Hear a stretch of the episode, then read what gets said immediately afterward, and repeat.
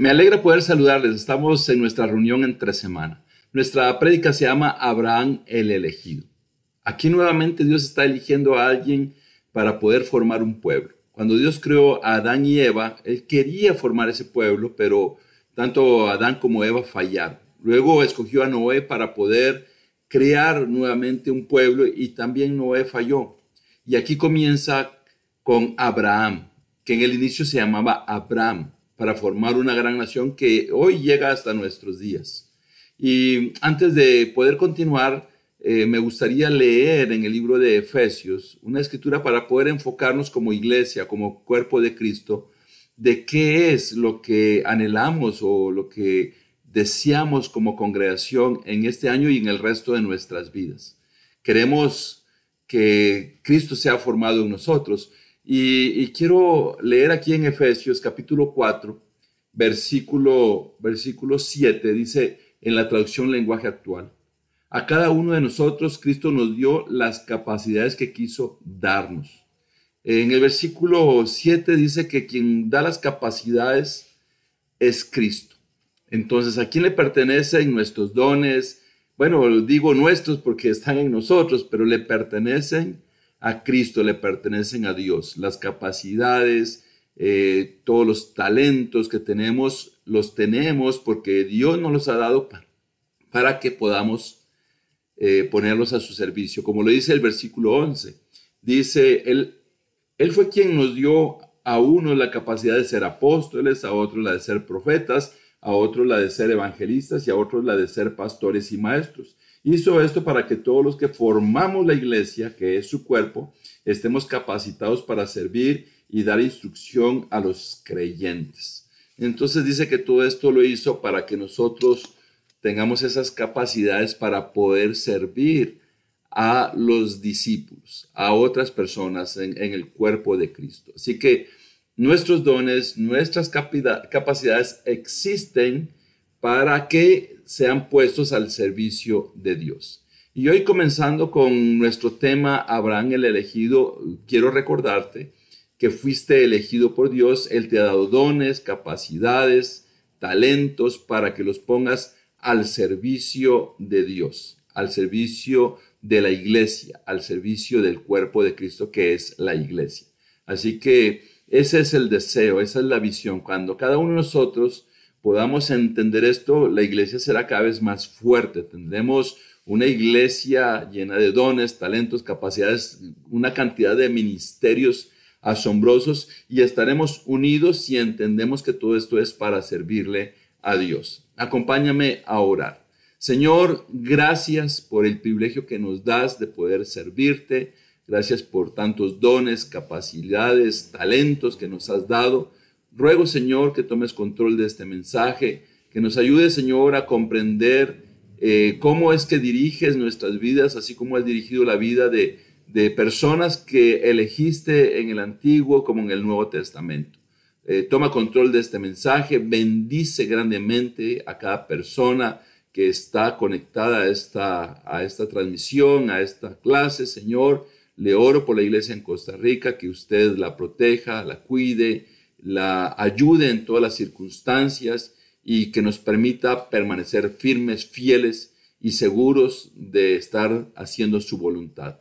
Tome control de este mensaje, utilice mi, mi vida, Señor, en el nombre de Jesús. Amén.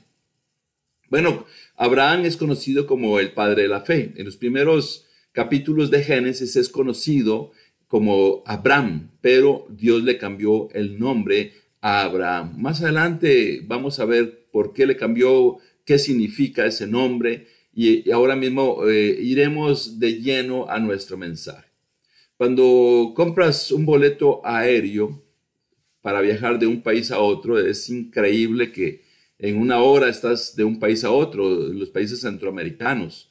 En el transcurso de dos horas estás entre un país desde un extremo al otro en Centroamérica. Entonces, eh, ¿qué es tener fe? Es creer que las cosas van a ocurrir. Si compras el boleto para viajar, eh, tienes o crees que ese avión mecánicamente, su tripulación, todas las circunstancias van a funcionar y te van a llevar eh, de Costa Rica a El Salvador, de Guatemala a Panamá, de Nicaragua a Honduras. Sabes que vas a viajar, eh, pero este, ese avión podría fallar. Ese avión podría fallar. Mira, cuando estás en el avión, eh, yo quiero decirte, ahí no valemos nada, porque un accidente aéreo es normalmente fatal. Así que tenemos mucha fe para subirnos a un avión y para poder volar. Eh, tenemos mucha fe, pero igualmente ocurre cuando planeas salir a, un día de campo con la familia y, escuchas el pronóstico del tiempo y, crees que si va a ser un día soleado y pronosticaron eso, vas y crees eso, pero eh, la persona que hace el pronóstico podría equivocarse y posiblemente te encuentras con lluvia. Y de la misma manera, compras eh, un ticket para entrar a un concierto y estás esperando entrar a ese, a ese concierto con ese ticket que compraste, pero te puede llevar la sorpresa de que era un ticket falso. Eso ha sucedido ya en esta época moderna, bueno, en todas las épocas, pero ha sucedido personas que compraron ese ticket y resultó que era falso. Eh, ese es el tipo de cosas, este, creemos en algo. Entonces, eh, veamos desde, este, desde esta perspectiva nuestra vida cristiana. Nosotros hemos entregado nuestra vida a Cristo, eh, hemos creído que Él tiene pleno control de todo lo que nosotros somos, de todo lo que hacemos y hacia dónde vamos. Nosotros vamos hacia la tierra prometida, vamos hacia la vida eterna y tenemos fe de que eso va a ocurrir y tenemos fe de que hay una razón por la cual Dios escogió nuestras vidas. Una de las cosas que en los últimos años he logrado ver en mi propia vida es que personas contemporáneas a mi edad han fallecido. Y Dios me ha dado la oportunidad y el privilegio de tener vida. Y posiblemente en tu vida han pasado otras cosas. Dios te ha mostrado personas de tu generación. Algunos posiblemente están hundidos en el alcohol, en las drogas, en los vicios, si eres casado, posiblemente ves algunas personas de tu generación que tienen familias destruidas, hijos abandonados. Y esto es solamente una muestra, pero no puedo decirte que todo va a ser a la perfección. Lo que va a ser a la perfección es la vida eterna. Entonces vayamos de lleno a ver algunos aspectos sobre Abraham. Aquí comenzando en Génesis 11, versículo del 27 al 29, dice, esta es la historia de Terach, el padre de Abraham, Nahor y Arán. Arán fue el padre de Lot y murió en Ur de los Caldeos, su tierra natal, cuando su padre Teraj aún vivía. Abraham se casó con Sarai, Sarai y Nahor se casó con Milca, la hija de Arán, el cual tuvo otra hija llamada Isca. Eh, podemos darnos cuenta, aquí eh, estamos viendo esta historia desde el punto de vista de Terah. Eh, en otras versiones dice Tare y en otras versiones dice Terah con H al final. Entonces, estamos viendo aquí la historia desde el lado de la descendencia. Eh, aquí en Génesis, en este capítulo 11, se describe la genealogía de Abraham y vemos que aquí comienza la descripción desde el punto de vista de Terah, el padre de Abraham. ¿Qué nos dice? Que él tuvo tres hijos y también nos describe sobre Arán, uno de los hermanos de Abraham, uno de los dos hermanos de Abraham que tuvo un hijo se llamaba Lot. ¿Por qué estoy poniendo aquí Lot? Porque Lot tiene mucho que ver en la historia de Abraham este, después de este capítulo. Y también dice que el padre de Lot murió, o sea, Lot quedó huérfano. Eh, Lot, sobrino de Abraham, eh, quedó huérfano. Y dice que eh, Arán murió en Ur de los Caldeos. Eso nos indica que eh, la familia de Abraham era de Ur de los Caldeos. Otra cosa importante es que ellos, eran idólatras. Ahí era la tierra natal de la familia de Abraham. Abraham se casó, con Saraí, eh, Sara en otros, eh, en otros casos. Y bueno, aquí vemos esa parte. quiero tener una gráfica aquí que me gustaría que pudiéramos ver para poder entenderlo. Aquí vemos la escritura que acabamos de leer y habla de Tare y vemos ahí a los tres hijos de Tare, Abraham, Nacor y Arán, y vemos a Lot. Eh, quise hacerlo de esta manera porque si nos damos cuenta, entonces Arán al morir, Lot pasó eh, de una otra manera al, al cuidado de Abraham. Abraham se interesó en cuidar a su sobrino, igual Taré, este, fue como una adopción que ellos hicieron. Entonces, para que se nos vaya quedando claro aquí, ¿verdad? Cómo es que comenzó la vida de Abraham y de dónde venía Abraham y los hermanos. También Nacor aparece más adelante, ¿verdad? En la vida de Abraham, en la vida de los descendientes de Abraham.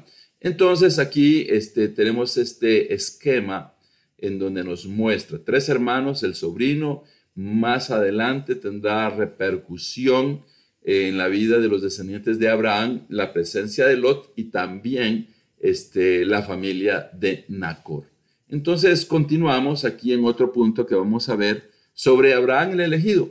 Dice aquí en el versículo 30 al 32 eh, que fue llamado a ir a Canaán.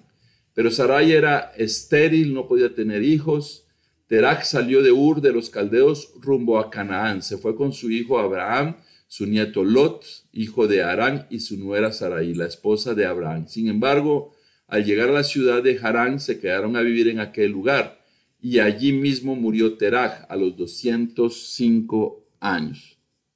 Bueno, aquí continúa la historia y, y aquí este, fueron llamados a salir de ahí. Eh, nos aclara que Sara o Saraí no podía tener hijos. Y entonces aquí la historia, como está hablando desde el punto de vista de Tare, Terah o Terah, dice que salió de Ur de los Caldeos rumbo a Canaán y, que se fue a ese lugar llevándose a Abraham, a su nieto, eh, Lot, ¿verdad? Pero dice que no llegaron a Canaán, sino se quedaron a vivir en Harán. Allí murió Terah a, a los 205 años. Entonces, ¿por qué razón sucedió esto? Eh, muchos vemos el capítulo 12 de Génesis para ver el llamado de Abraham, pero aquí hay algo que debemos de poner atención.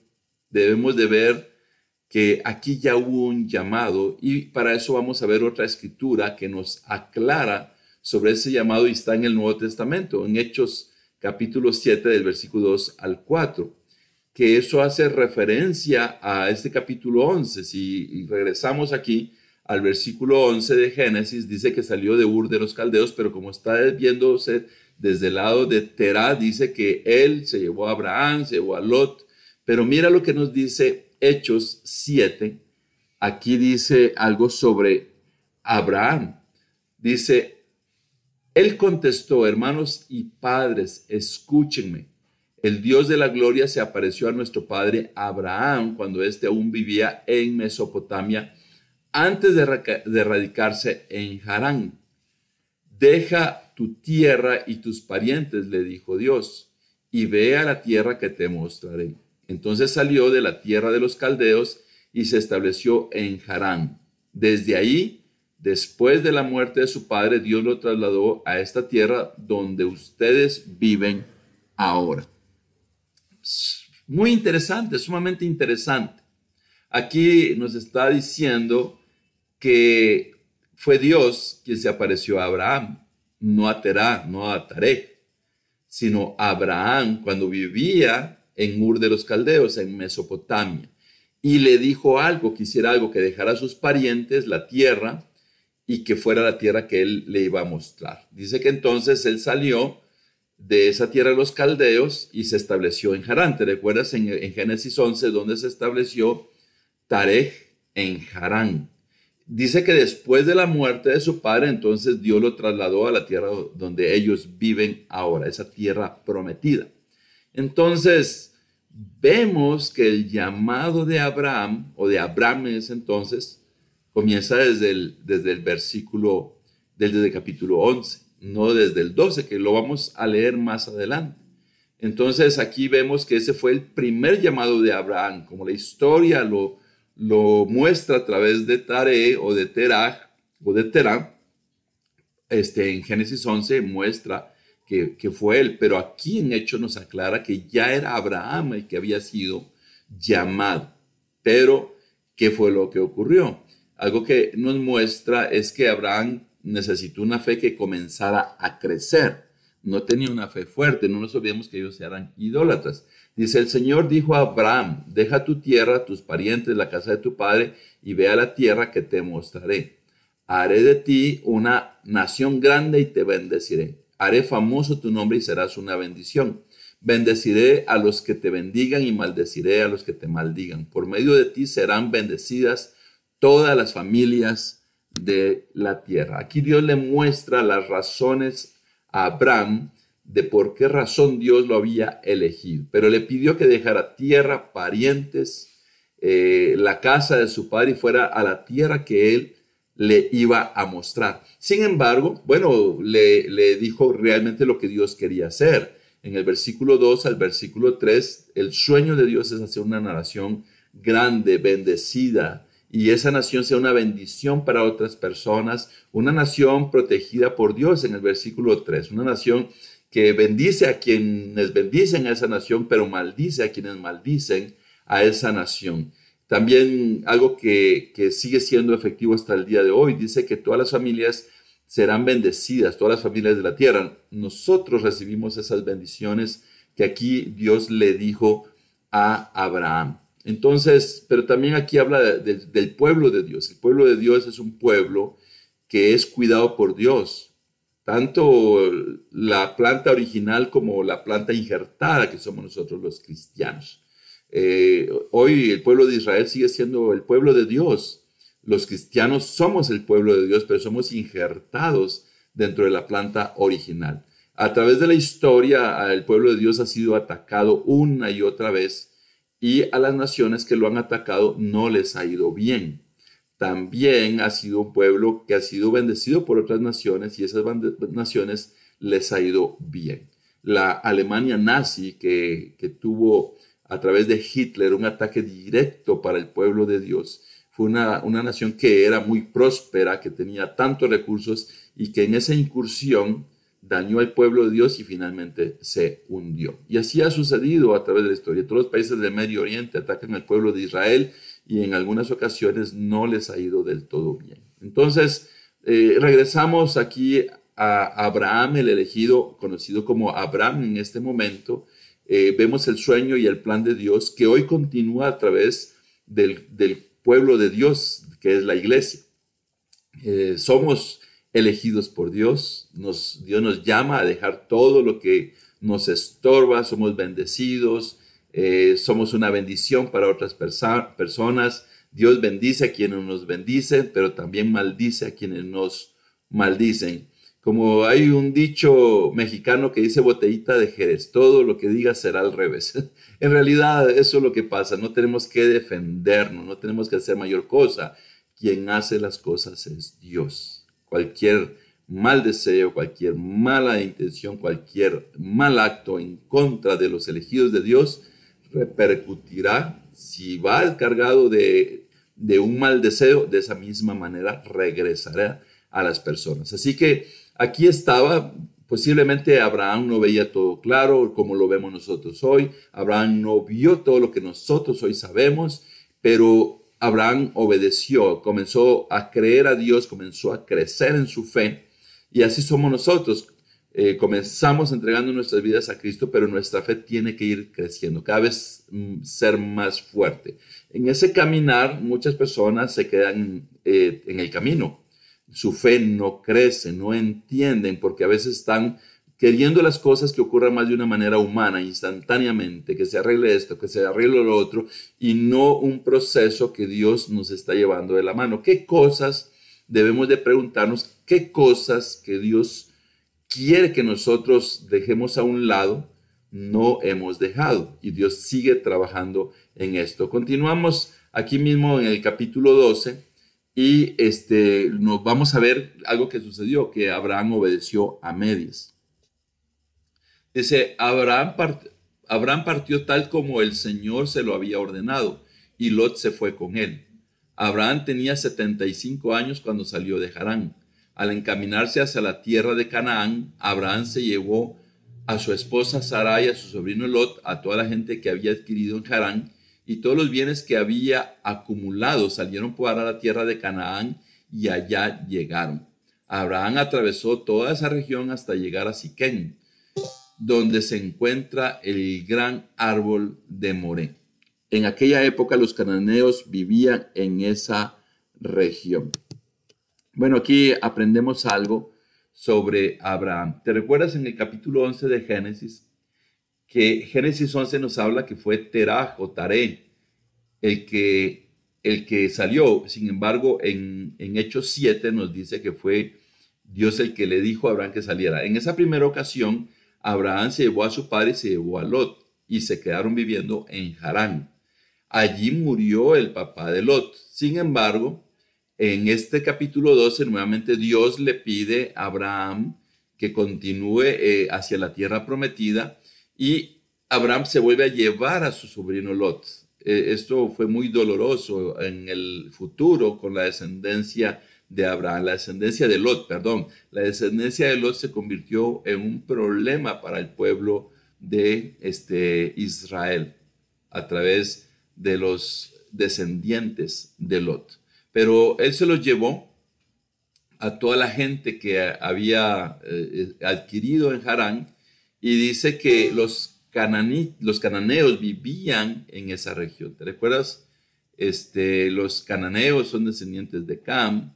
Cam fue alguien que fue maldecido por Noé y por lo tanto Dios le estaba dando esta tierra a Abraham. Muchas veces no sabemos las razones, muchas veces no conocemos las razones, pero aquí hay una posiblemente de tantas razones.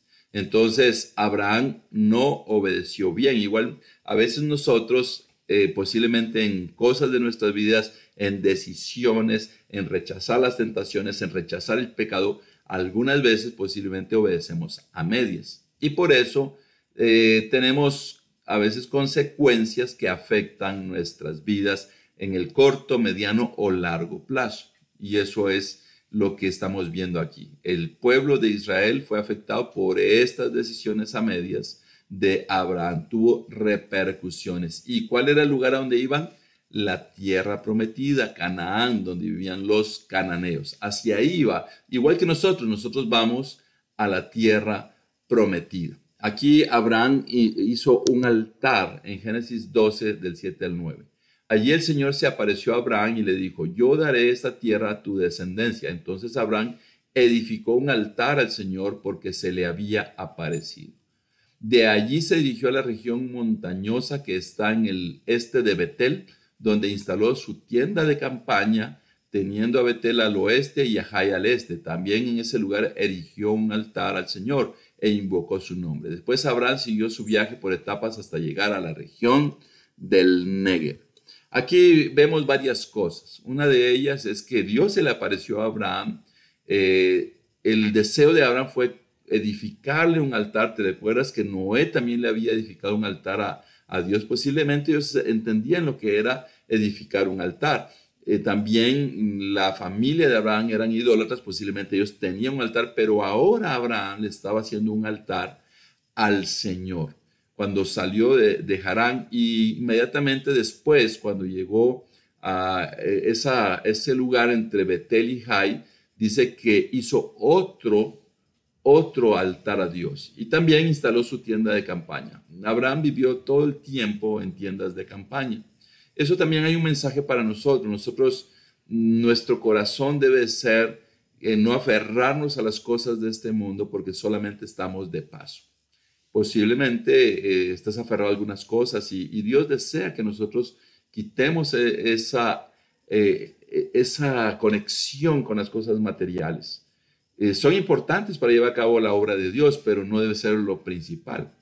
¿Por qué? Porque vamos hacia la tierra prometida. Y dice que finalmente llegó al Negev, que es parte de la tierra prometida. Entonces, esto fue lo que ocurrió, un altar, pero nosotros también ahora tenemos este, la oportunidad de tener un altar a Dios. En Hebreos 13, versículo 10, dice, tenemos un altar. Nosotros tenemos un altar del cual no tiene derecho a comer los que ofician en el santuario. Eh, si puedes leer todo el capítulo 13 de Hebreos, te vas a dar que aquí habla mucho de Jesús, del sacrificio de Jesús, del sacrificio de alabanza que nosotros tenemos que ofrecer en ese altar espiritual, en donde estamos claros que Dios tiene ese lugar en nuestras vidas. Dios está en conexión con nosotros a través de su palabra, a través de las reuniones de la iglesia, a través de conversaciones con otras personas, donde dos o más nos reunimos, ahí está Dios. Entonces, nosotros también tenemos un altar en donde nosotros adoramos, invocamos y nos acercamos a Dios. Aquí en el capítulo 12 de Romanos habla sobre los sacrificios. Dice, por lo tanto, hermanos, tomando en cuenta la misericordia de Dios, ruego que cada uno de ustedes en adoración espiritual ofrezca su cuerpo como sacrificio vivo, santo y agradable a Dios. No se amolden al mundo actual, sino sean transformados mediante la renovación de su mente. Así podrán comprobar cómo es la voluntad de Dios buena, agradable y perfecta. Qué increíble que dice que la voluntad de Dios es buena, agradable y perfecta. Ojalá que, que tengamos eso muy claro en nuestras vidas. Que aunque a veces no entendemos, no comprendemos, aunque a veces se nos complica un poco saber sobre, sobre la voluntad de Dios, la Biblia nos dice que es buena, agradable y perfecta. Pero dice que nosotros, ¿verdad? Nosotros tenemos que tomar en cuenta que cada uno somos este, ese sacrificio agradable, vivo a Dios, eh, que debemos de ofrecernos nosotros como sacrificio. Y también nos recuerda que no nos debemos amoldar a este mundo, sino que seamos transformados. Básicamente este mundo nos va a mostrar muchas cosas que van en contra de la voluntad de Dios, que es buena, agradable y perfecta. Y dice que debemos de renovarnos, renovarnos en nuestra fe. Abraham fue elegido, pero él tenía que ser transformado, tenía que crecer en su fe. Y nos dice que así podemos comprobar la voluntad de Dios.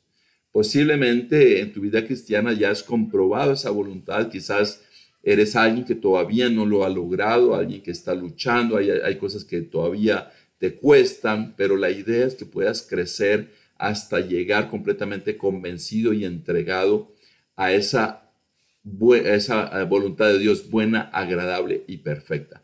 Abraham fue elegido para formar una gran nación. Nosotros hemos sido elegidos para continuar esa nación que comenzó con Abraham, porque somos personas que tenemos fe. Abraham es conocido como el padre de la fe y nosotros somos descendientes. Como dice eh, eh, todas las familias de la tierra serán bendecidas, nosotros somos bendecidos. Así que considera en este mensaje lo especial que seas parte del cuerpo de Cristo, que seas parte de la iglesia. Muchas personas no lo son, posiblemente hay personas que están renunciando a vivir de acuerdo a la voluntad de Dios, renunciando a ser parte de la iglesia, entonces es algo peligroso porque están haciéndose a un lado de esa voluntad de Dios, buena, agradable y perfecta. Vamos a concluir con algunas cosas aquí, en donde dice la primera cosa, Dios tiene un plan para la humanidad, así como Abraham, también nosotros hemos sido elegidos, obedezcamos completamente, aprendamos cuál es la voluntad de Dios, buena, agradable y perfecta. Entonces, somos parte de ese plan de Dios. Dios tiene una razón por la cual nos eligió como leímos en Efesios 4, nos dio dones, talentos, capacidades, habilidades. Eso le pertenece a Dios y es para que le sirvamos a Dios. Hoy somos parte de su pueblo, pero no obedezcamos a medias. Por dolorosa que sea una decisión de rechazar el pecado, de vivir en rectitud, obedezcamos completamente porque la obediencia a medias tiene grandes y terribles repercusiones. Continuemos sirviendo a Dios, que Cristo se forme en cada uno de nosotros, que cada uno cuando nos reunamos o individualmente reflejemos esa esencia de Cristo, que somos luz, que somos sal, aprendamos cuál es la voluntad de Dios, buena, agradable y perfecta. Y que todos tengamos ese altar en donde juntos podemos estar unidos en estas convicciones, reconociendo que Dios a través de su misericordia nos escogió, nos eligió para continuar el sueño que comenzó con Abraham de formar una gran nación. Así como Abraham fue elegido, tú y yo también hemos sido elegidos por Dios. Feliz noche.